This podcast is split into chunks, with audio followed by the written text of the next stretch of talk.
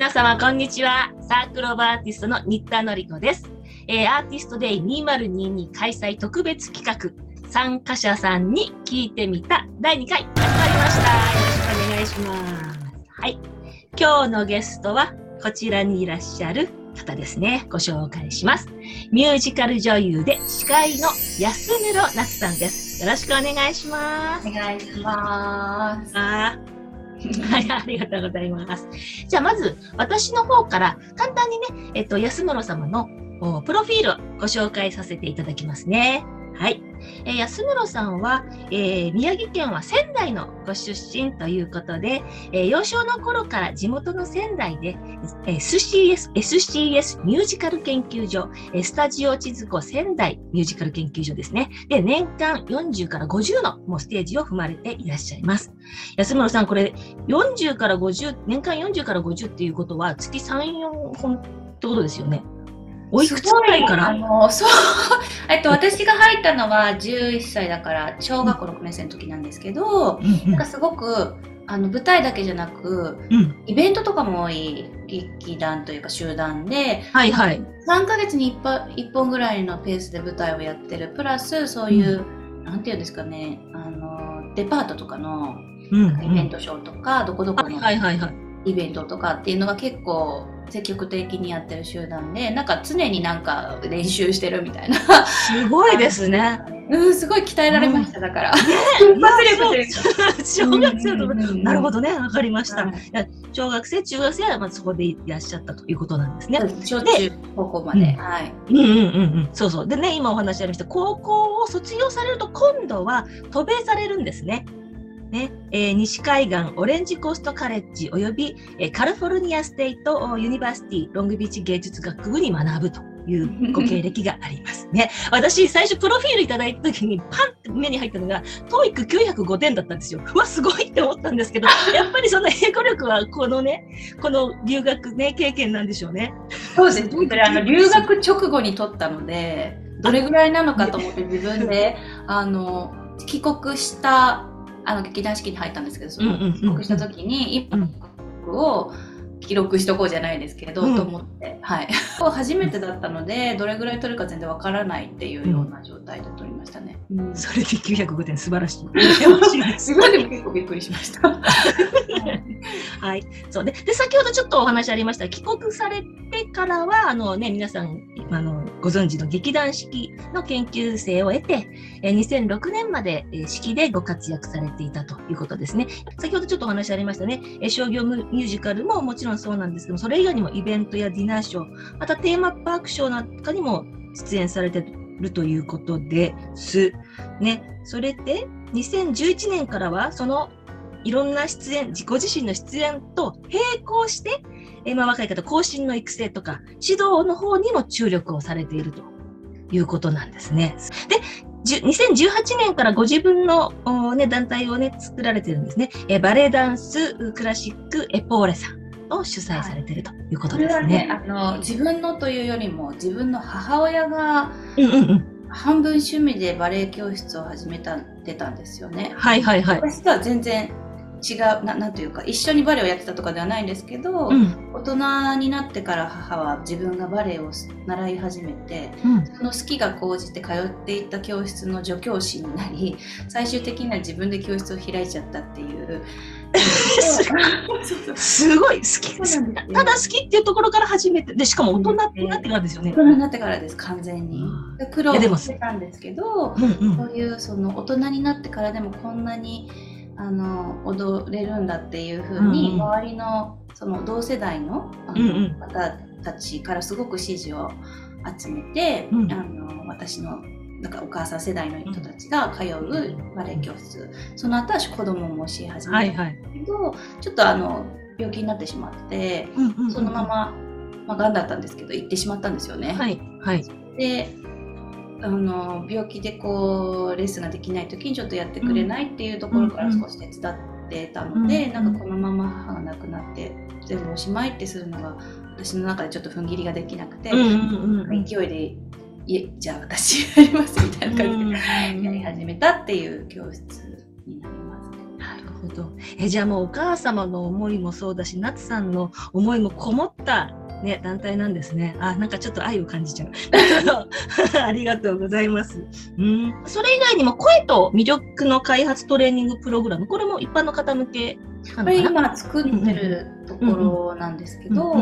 まあ、結局その更新の、まあ、いろいろボーカルスクールだとか大手のボーカルスクールとかで、あのボーカルを話を教え始めたりとか、あのダンスを教えたりとか、あの一般の、ね、方にダンスを教えたりとかもしていってたんですけど、その演劇的要素って、はいはい、なんか一般のコミュニケーションにも絶対通じるものがあるよなって思うようになったんですね、うん。うん、会社の研修とかでそういう演劇を取り入れてる会社さんもあったりだとか、でそこをなんかうまくあの後進の育成そういった舞台を目指してる子たちに教えるのもそうなんだけど、そのプロを目指す子たち用とは別に、その自分のなんていうんですかね自己表現の場ってないじゃないですか、一般の中で。それをでも声にちょっとこう、不安があったりだとか、うん、あのそういった方向けの声の講座ができるのかなと思って今作ってるところです。ああ素晴らしいですね。ということでもとんでもなく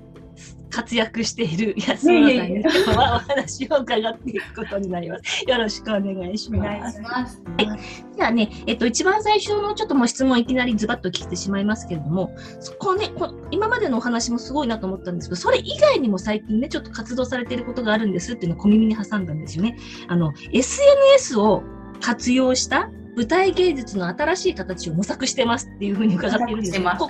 れどうどういうことですか、ちょっと詳しくここからは長い話。はい、どうぞ。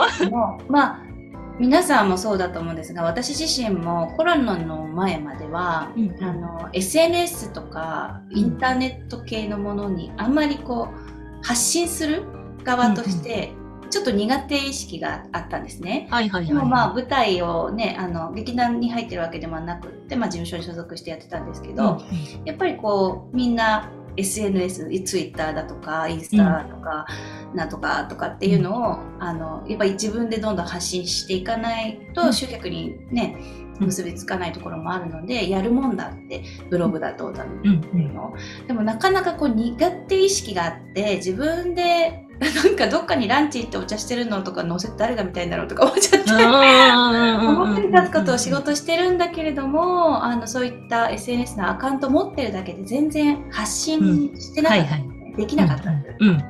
です、それがコロナになって、うん、やっぱりオンライン化がどんどん進んでいくにつれて、あやっぱり SNS を無視もできないなというふうに思っていたんです。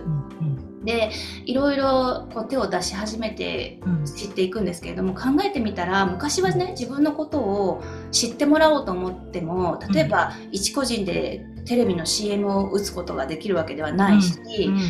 うん、もう地道にチラシを巻くとかメールで一人一人に連絡するとか、そういったアナログな方法しかなかった時代が今無料で自分のしたい発信、自分のプロモーションをしかもこう日本だけじゃなくて世界に向けてすることができるじゃんって思ったんですよ。それでだんだん気づいてきて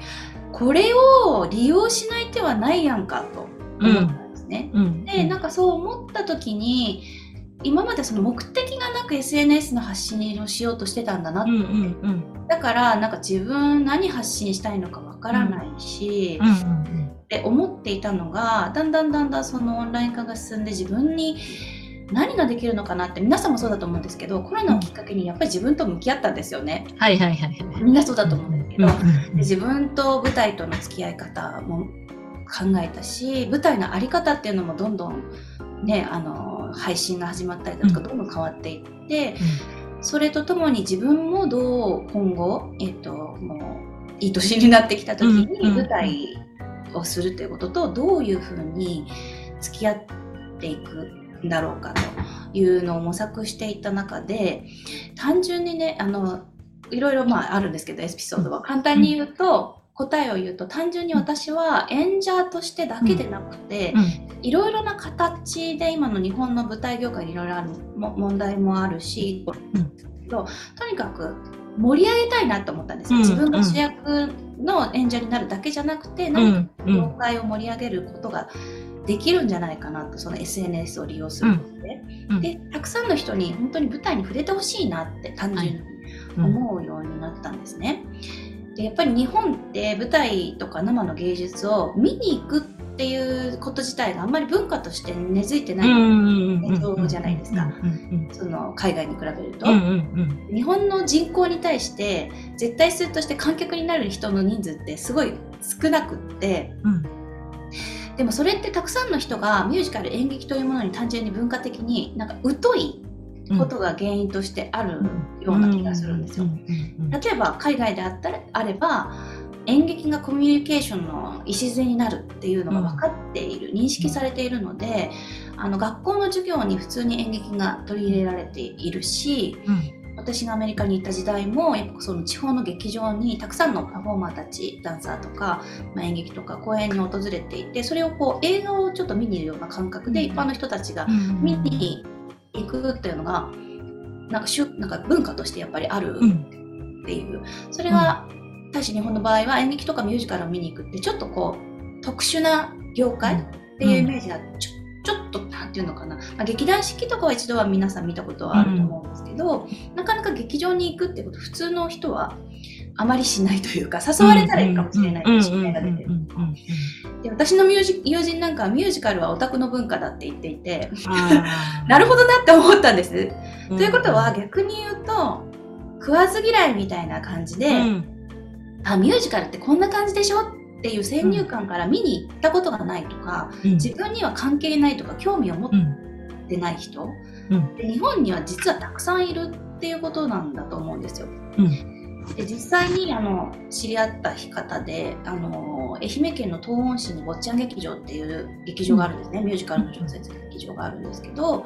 その劇場を作った方っていうのはミュージミュージカルとは縁もゆかりもない食肉加工食品販売とかしている会社の社長さんなんですけど、その社長さんがリタイアする目前に初めて人生で初めてなんかこう、付き合いでミュージカルを見せす見させられた。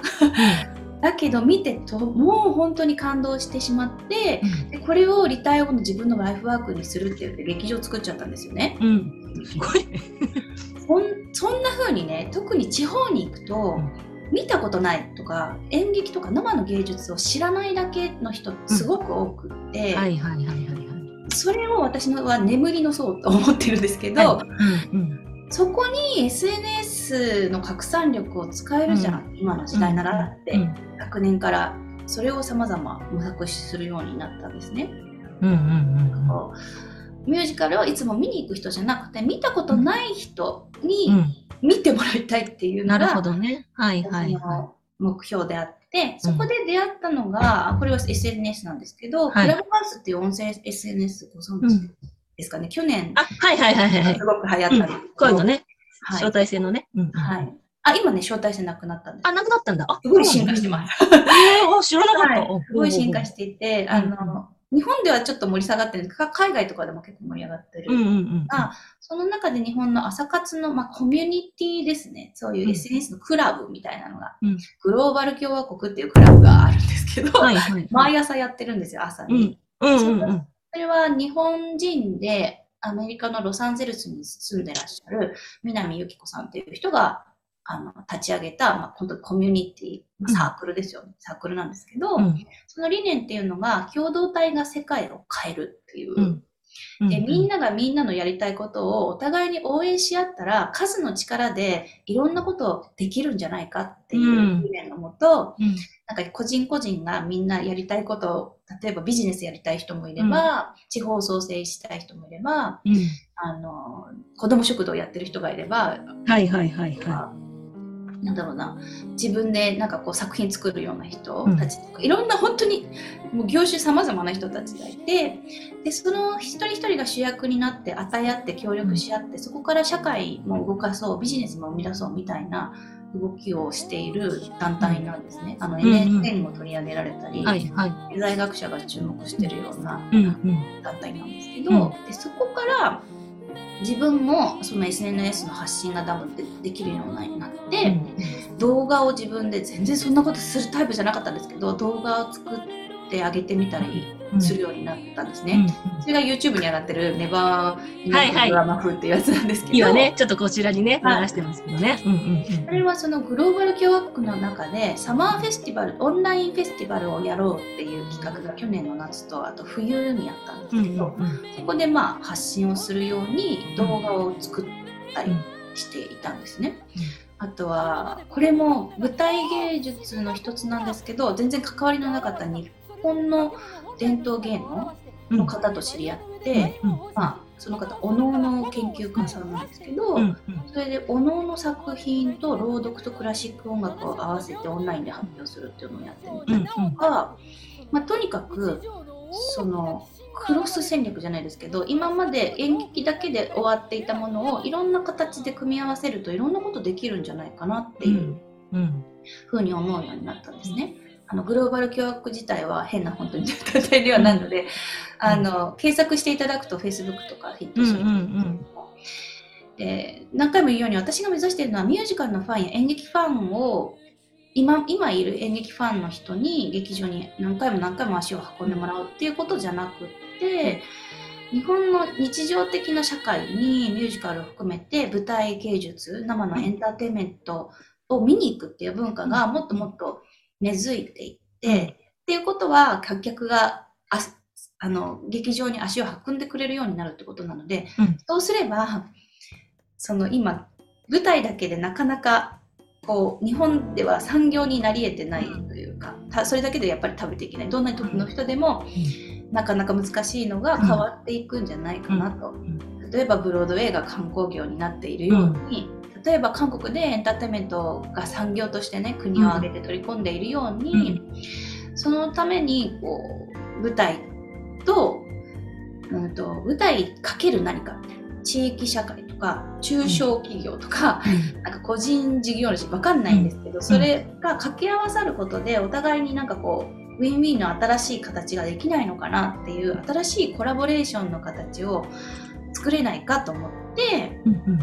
なんか新しいクロス戦略っていうのか芸能芸術と社会企業なんかできないのかっていうふうに芸術の活性化に向けて動き出してみていてそれで注目してるのが今中国で流行りに流行ってるライブコマース。なんかライブコマースってご存知ですか？いや、私はちょっとそんなに明るくないですね。教えていただきたイメージとしてはテレビショッピングのインターネット版みたいなうん、うん、うん、うん。テレビショッピングってその場でこう売っていってるじゃないですか、はいはい。あのいいなと思ったら電話するみたいな、うん、それをネット上でやっていてネットでこれこの商品いいですよっていろんな人が言っていてその場で見てる人があそれいいねってポチって買うんですよ、うん、インターネット上で。生で、うん、うん、うん。あ、生でね、ライブでね。うん。ライブで、なもう本当にテレフォンショッピング。うん。でそれをあの別に芸能人とかなんかがやってるわけじゃなくて、一般の人たちが結構やって、うん。日本でもやってるんですけど、はいはいはい。誰でもあのスッと始められるんですね、うん。私もちょっとかじってみたんですけど、なんかこう自分で売りたいものがある人は、まあ、こんなの作ったんですとかってこうやってやると、あいいねっていう人がこう、うん。でそれで本当に すごい金額を稼ぐ人たちも日本で出てきていて、このライブコマースを使ったら使って舞台の告知とかイベントとかしたら、ちょっと面白くないかなと思ったんですよ、うん。そういうのをやってる人がまだ日本にいないような気がするんですけど、うん。そうすると、うん。意外と視聴者いるんですね。でみんな買いに来てるので、あのなんていうのかな。そういう自分のね歌をねこう配信してる人たちっていろんなところにいると思うんですけど、それのあんまりこう通りすがって見ててもあーってこうその人のファンだったりするとは、うん、うん、かもしれないけど、通りすがりの人が見てえーってじゃあチケットポチみたいなことあんまないと思うんですけど、うん、そのライブコマースだったらちょっと違うことができるかなって思ったり、例えばそういう芸能関係の人ってうん。パフォーマンス上手なので、はい。例えば何かを売りたい人と、その俳優じゃないかな、うん。わかんないけどが組み合わさって例えば舞台のチケットとこれが一緒に買えますみたいな。なんかコラボレーションのの何かを生み出せば、チケットも売れるし、うん。えっと商品も売れるしうん。あの買った人も面白い嬉しいみたいな、うん。そこうん生で行くのが難しければ今ライブ配信とかも結構舞台やってるので、配信だけでも見てもらうとか、うん。うん。裾野がすごく本当にそれを、うん。なんていうのか舞台を見るためにあのチケットを買おうと思ってなかった人がつい買っちゃったみたいなことが起きたら面白いなっていうふうに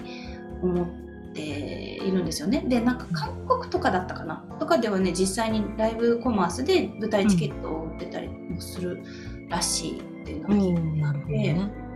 うん、本当にそういうなんか裾野を広げやすい状況は揃いに揃ってるのでこれをうまく使わない手はないんじゃないかなって私は思っている。それ視聴してる方は基本的にいいものがあったら買おうっていうあれで見てるんですもんね。ああ、確かにそれはいいですよね。うんうんうん。まさか舞台のチケットを買おうと思って来てる人はなかなかいないと思うので、それは時間がかかるかもしれないし、うんある程度自分のファンみたいな人をうんうんこうあライブコマースをする人としてのファンを、うんがいないと難しいかもしれないんですけど、なんか少なくともね私が何回かやった限り見てくれる人めっちゃ多いんですよ。本当に普通に200人とか、それでその人たちはあれでしょ？普段舞台を見てない人たちが多いでしょ？ということは、そうね、安村さんが あのターゲットにしてる人たちだってことですもんね。そうなんです、うんうんうん。本来であればねあ舞台のファンのに向けて発信した方が絶対チケットはバーバー売れるかもしれないんですけど、うん。私はそうじゃない人たちが「えなんかこのここの人面白いな」とかうん。うんえこんな舞台あるんだ面白いなっていう風に、うん。テレビのコマーシャルじゃなくって、芸能人が出てるよっていうテレビコマーシャルだから見に行くんじゃなくって、うんうん。そうじゃない面白い演劇いっぱいあったり世の中あるじゃないですか。うん。それをなんかへえと思ってせめてこう劇場に足は運べなくても配信見てもらうとか、うん。で最終的にはあの劇場に足を運んでえたらいいなと思うんですけどね。もうすごいですね。すごいことか。うーんでもそうそうですね、そのグローバル共和国っていうところに入っていろいろ学んで、ね、またいろいろ安村さんもいろいろ考えて、また行動力もあるからね、えー、これから楽しみですね。うん、なるほど。ありがとうございました。よくわかりましたね。み見てる方もすごく興味が持ったと思います。協力してくれる方がいればぜひ。ね、そうですね。そしたらね、連絡してくださいって言うんですよね。こう連絡先出しておきましょう。歌いながら商品歌いあなんか紹介しちゃいますとかそんなのもそうね、やりたい人、面いや、絶対やると思いますよ。絶対やると思いますよ。ね。うん、うん。いいと思います。ちょっと、後でお知らせ先をここに出しておきましょう。ね。ね出しておきましょう。はい。はい、ありがとうございました。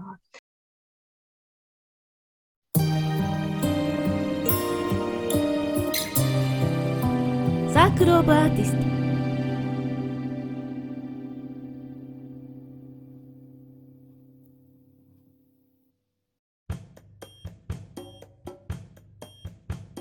はい。じゃあ、じゃあ、じゃあ、まあまあ、ということで、とてもパワフルな安室さんなんですが、最初のきっかけは、ね、あの、さうちで行っている3月のおパフォーマーのためのメンタルケア講座っていうところに参加していただいたのが、もうこうやってね、おお話できるようになったききっかけなんですけれども、の理由っていうのは、な、お聞かせていただけます？一番最初はそのもともと主催しそれをセミナーをされた方が、えっ、と劇団の先,、まあ、先輩らそれこそフェイスブックか何かで見て、あと思って申し込んだん。ですけども、さっき話したライブコマースでこうんう裾野を広げる、あの見る人の裾野を広げるっていう以外にもう一つ私が別にあの興味があるというかやりたいことがあって。うん。それは、えー、とこれ今後、まあ、今も現在もですね、えー、とそういったパフォーマー演者側になる人たちのマインドをうん。鍛える鍛えるトレーニングするっていう学校なのかうん。何かそういう教レッスンなのかっていうのは、が必要なんじゃないかなっていう思いがあったからなんですね。うん。もともとそれは自分自身が結構精神的にもともと打たれ弱くって うん。すごいプライドも高いかったので、うん、あのプロに行った時にすごい苦労したんです。よ、はい。もしかしたらはいみんなそうなのかな、そうなのかもしれないんですけど、それこそ周りになんかちょっとこう言えない業界うん。のところがあって、うん。あの私は一番舞台にバンバン出てた時期が一番辛くて辛くて。あそう？そうなんです出てた時期が出てた時が一番ねうんうんしん。どかったなって今思っても。うんうんで考えてみると周りもそうだった人も結構いるんじゃないかなと思うんですけど、うん。一つはやっぱ人間関係。うん。共演者だとかもい友達のようでどこかライバルだったりとか、競争社会でもあるし、うん自分自身もね,、こう同じぐらいで入っ劇団入ったのにこの人はスパーンってこうはいはい。主役になったのに自分はずっと早くとかっていうのもありえるじゃないですか。でそれってやっぱり気持ちがいいものではないし自分自身も周りの人のへの羨みもとか嫉妬とか妬みを感じたこともあるしあとは周りの人からの足の引っ張り合いのようなものを感じたこともあるし、うん。誰々ってどうなんだってみたいな人の噂話とかもすごくたくさんあったりとか、あの今度のアーティストデーの誹謗中傷にもちょっと関わるかもしれないんですけど、うんそうねうんうん。そういうなんか舞台そのものへの葛藤よりも毎日どう人と会話するのかっていうことが私の悩みで、もうそれにすごい疲れてて、うん。今日昨日先輩にこういうふうに言われたから今日はどういうふうにしようみたいな、そういう悩みとか、あとは誰も褒めてくれない業界なんですよね。なんていうんですかね。舞台って稽古をするとダメ出しっていうのがはい。あって、ありますね。それってダメを出す、まあ、要はここがダメですよ。あそこをこうしてください。っていうのを聞く時間なんですよね。うん。でメンタル強い人はそれで多分どんどんいけるんですけど、うん。私弱かったんで結局そうずっと言われてるとずっとダメずっとダメずっとあんたダメ、うん。ずっとあんたダメって言われてる感じがして全然上がれないみたいな。であダメなんだ私ダメなんだ私ダメなんだみたいなのを毎回こう刷り込まれていくみたいなうん。うん。感じで、あ最終的には私って私でいちゃいけないんだなってうん。思っうんてた時ありますね。はいはいはいはでそういうのがどんどん積み重なっていって本当に急にじゃないんですよ徐々に徐々に。であとは劇団出た後はオーディションを受けまくったのに落ちまくるっていう時期もあったりとか、い。うんそれもやっぱりこう自分を否定される感じなんね。ですね。そうね。で自分を慰めるんだけど、うんまあ、今回の役に合わなかったからかなとか 今回ちょっと自分いいパフォーマンスしなかったりとか自分でこう理由つけるんですけど、うんそのうちどうせ受からないみたいなあふうに思って受けた方が気持ちが楽うんだからでもどうせ受からないと思って受けてると受かんないんですよやっぱり。そうね。そうそうそう。よ。うん。でどうそうなんか自分が否定されている感触を味わうんですよね、うん。ダメでしたっていう通知が来るために。うん。で自分の性格自体もすごいネガティブもともとネガティブだったし、うん。どっちかっていうとこうそれその気分になんかこうのめり込むタイプだったので、で東京にいた時に、まあ、仙台っていう地方出身だったせいもあってでその後アメリカ行ってすぐ東京だったのでもともと知り合い自体も周りにあの古くからの知り合いとかも少なかったし、でそんなことをプライ自分もプライドも高くて業界の仲間には打ち明けられなかったし家族とも疎遠だしっていうのをすごく孤独を感じていた時期があってでも舞台には穴を開けれないから、今この舞台が終わって次がもし決まってなかったら死んでもいいかなと思ってました。思って何回かこうベランダから上下をうんって見てたりとか。あの東京の新宿のど真ん中でなんかオーディション落ちたっていう通知を見て、なんかそこから動けなくなってうん。ずっとこういたりとかそういうことがあったり。うんしたんですよね。でそうもう本当にあの何度か精神科の病棟のなんかこう、うん。クリニックの看板じーっと見てたりとか、本当今思うとそんな感じ。の時があって、でその後で自分があの実際に後進の育成をすると、うん。することでごめんなさいなんか光がとついたり消えたりしちゃってるんです。けどあの後進を育成をし始めた時にちょっとこう自己肯定感を取り戻せたんですよね。あの先生になるっていうことで。で教えている時に、まあ、自分の気持ちが落ち着いてきた時にあこういう思いってもしかしたら自分だけじゃなくてこれから目指していく子たちも味わうかもしれないな、うん。だけどなんか運よくねいい先生でそういうメンタルのこともビシバシ教えてくれる先生に出会えたり、まあ、先輩だいい先輩に出会ったりするとあの乗り越えていける子もいると思うんだけれども、その前の段階でちゃんとそういうメンタルこうメンタルレッスンもあっていいんじゃないのかなって。でしかもそれが自分のパフォーマンスもを出し切ったりとか、はい。実力だを出し切ったりオーディションでパンと個性を売りにしたりするっていう技術にもマインドってすごくつながる部分なのでオリンピック選手みたいな感じで、うん。もうね、その一瞬でこう自分のいいとこ見せなきゃいけないみたいな、それって技術じゃないんですよね。うん。そのテクニックをいくらレッスンで磨いていても培われない部分ではあってそういったところをもっと掘り出してあげたらその表に出る前にペシャンって潰れちゃう子たちも、もっと輝けたりとかうん。できるんじゃないかな、なんか業界で生き抜くための精神力だったりとか心の持ち方を教えるレッスンがあってもいいんじゃないかなってうん。いうふうに思ってその自分のレッスン講師の育成のレッスンの時にはメンタルもすごく言うようにあだらやっぱりその変わっていくんですよね。うんあ単純に技術だけじゃない部分がこう殻を破って出てきたりとか、うんっていうことにやっぱりつながっていって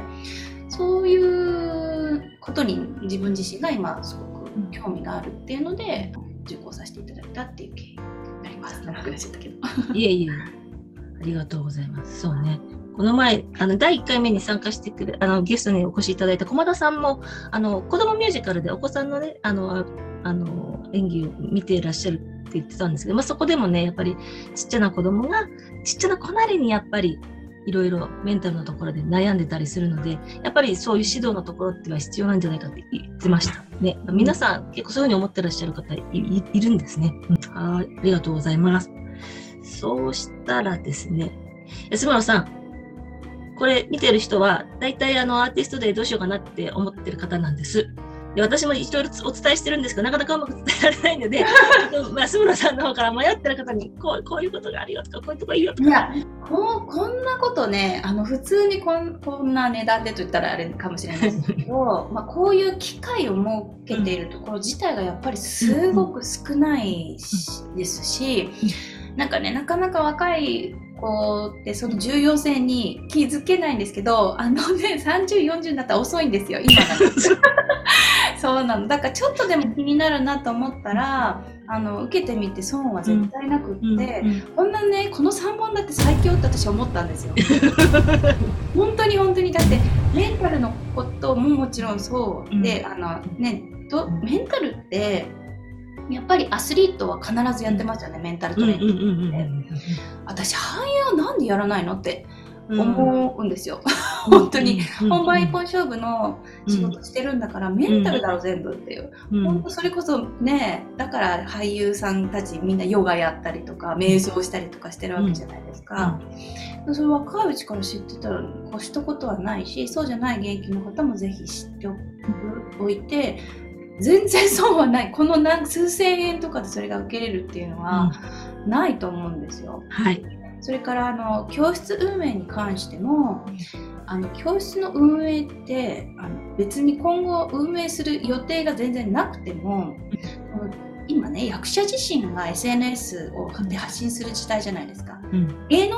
有名芸能人だってそうじゃないですか、うん。だからもう昔みたいに所属事務所が全てマーケティングをしてくれる時代じゃない、はい。はい。今は自分で自分をどう売るかっていうのは自分自身が知るべきだしうん。そうすればね事務所のがこういうふうに売ってきて自分はこうじゃないのにみたいなこともなくってもうやっぱり昔の女優さんみたいにねあの電車の乗り方知りませんみたいな。役者は今はありえないわけで。うんうん。全部あの他のことは芸事だけにみたいなことをうん今もうそういう時代ではなくなっているから、はい。はい。あの教室の運営するイコール自分を運営するっていうことにつながると思うんですよね、うん。マーケティング力っていうのは。それないに越したことはないですし、そうでその SNS を活用するってなったらそこに誹謗中傷のリスクっていうのは絶対にあるわけで、うん。いつ何が起きるかわからない。でそれを SNS の時代に避けては通れないんだからこれは本当に役者であるか以下に関わらず、う絶対に必要な情報だと思う。ので私はもう絶対みあの受けます。はい、ありがとうございます。SNS はもう避けるよりも、うん今からは次最大の味方にするべきなんだなそれがこれからの時代なんだなっていうのを今すごく思っているんですよね。はい、素晴らしい。さすがでございます。ありがとうございます。これでね、きっと背中を押された人がたくさんいると思います。ありがとうございました。あでもこの間のあの方駒田さんの,、はい。もううんあの検索したらすぐパンって上がってきたので結構注目されてるんじゃないですかね。本当ですかね。ありがとうございます。皆様のご協力のおかげだと思います。ありがとうございます。その辺もね、私もちょっと勉強しながら SNS の SNS の使い方勉強しながらやっておりますので、ね、せ誹謗中傷っていつ来るかもわかんないから、私もまた勉強しようと思います。ね、皆さんお待ちしています。ありがとうございました。ありがとうございます。いや、安村さんとはなんかもうお話いっぱいありますね。またちょっとなんか別の企画でそうですね。もう語ったらないすいません長い。思います。ありがとうございます。ちょっとね、もうね、お時間がであれなので、最後に、あのね、せっかく今日お越しいただいてて、いろんな活動もされてるので、安村さんの方から皆さんの方にね、か活動の方でお知らせがあったら、この時間を使っていただけたらと思います。はい。えっと、お知らせ2つあるんですけれども、はいえ1つはえー8月10日から14日お盆の期間なんですが、えっと、東京で一茶企画さんっていう、えっとね、元劇団四季のでこうメインをバンバン張ってたような俳優陣が中心となった芸術企画団体があるんですね。でその理念が日本にも芸術街をっていう で、えー、とそういう一茶企画さんの公演ですねこれ舞台公演「命日オプション」という舞台に出演をさせていただくことになっています。であのこの一茶企画さんもやっぱりその SNS をいろいろ駆使してどんどんその広げようっていう部分で私とてもあの自分の考えてることとあの一致している部分があって本当にねいろんなやり方でねどんどんどんどんこう広めていこうっていう、あの活動をされてるんですね。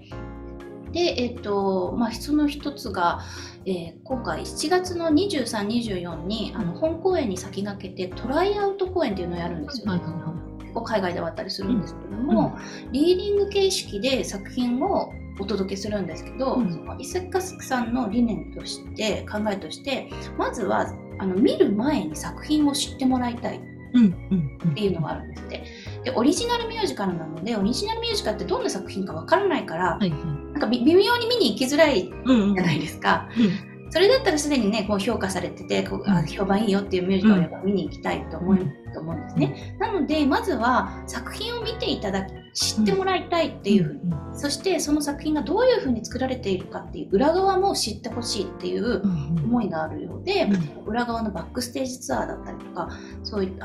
たものを含めてクラウドファンディングをうん。するんです。トライアウト7月23日24日のトライアウト公演の視聴っていうのもあるしあとその制作の過程を見れたりとかうん。あとまあ実際の稽古場もそうなんですけど、あのクリエイティブサイドを作ってる人たちのミーティング見れたりとか,、なんかいろんなことを考えていらっしゃるようでそのクラウドファンディングは6月1日からスタートになりますので。はい。ね、ここでね、そう、ここで。はい、で8月の10日から14日のその本公演自体のあの、うんチケットの発売は5月の30日からうん。スタートになっています。なります。はい。っていう感じのが1個目です。すいません、はい長くて。大2つ目。が先ほどお話ししたあの、えっとクラブハウスなんですけれども、はいこちらは無料で、あの見れあ聞けるんですが、うん音声なので、私毎週金曜日、基本的には金曜日の13時から舞台芸術ライブエンターテインメント共和国っていう クラブハウスのルームをやってまして、まあいろんな芸術舞台のに関するだったり音楽だったりいろんなもうごっちゃ混ぜなんですけど、うんいろんなテーマでゲストの話を聞いたりとかいろいろしていて、うん近々だと5月31日の火曜日に坊ちゃん劇場で働いてらっしゃる。でちょっと今月末で退職されてしまうんですけども、その方営業されてた方なんですけど、その方からその愛媛県東温市の常設劇場ですね、先ほどお話しした。のあのまあ地域に根ざした芸あの活動してらっしゃるので、うんまあ、地域の子どもたちを劇場に呼んだりとかね、うんあのいろんなことをしてるんですけどちょっとそのお話を聞いたりだとか、あと今後6月にはキューバ音楽のラのあの歌姫と呼ばれるオマーラ・ポルトゥ・オンド。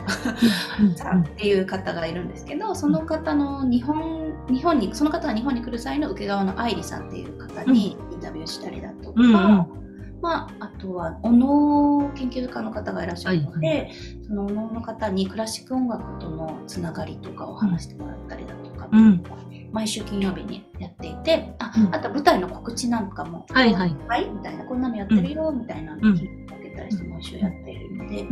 クラブハウスで 検索して。そうですね。うんはんはんはんもう招待制じゃないんだったらね、足利も聞くんなって、私もじゃあちょっと聞いてみようかな。はい、あの、気が向いたら、はい。本当にね、ラジオ感覚なのでう、んうんうん。全然こう参加するっていうよりも、こう聞いてる感じ、聞いてるだけでもいいっていうで、参加したくなったらいくらでも全然。うんうんうん。あ、それいいですね。うん、それいいですね。あ、ありがとうございます。え、どちらのお知らせも私すごい興味あります。ありがとうございます。ちょっと私も参加しようかなって今一瞬聞いてて思いました。あ、ぜひ、そうだ、女さんぜひ来てください、今度。ね、面白そう。今度、今度、ちいいですか、ゲストをご招待しても。本当ですか？あのクラブハウスのいいところは、お化粧とかしなくていい。パジャマ姿とかでも喋れるので、音声だけなので、そうねこのつながり方あります。そうね。そうね。YouTube はね、顔も出るからね、あれだけどね。本当にぜひお願いします。ありがとうございます。嬉しいです。こうやってね、どんどんこう広がっていくといいですよね。活動ね、あれがね、お互いにね。うん。ありがとうございました。はい、ありがとうございました。はいということで、なんかね、もうあっという間だったんですけれども、え今日はちょっとごめんなさい、お時間なということで、えここまでということです。今日のおゲストは、えーミュージカル女優で司会の安室奈さんでした。どうもありがとうございました。ありがとうございます。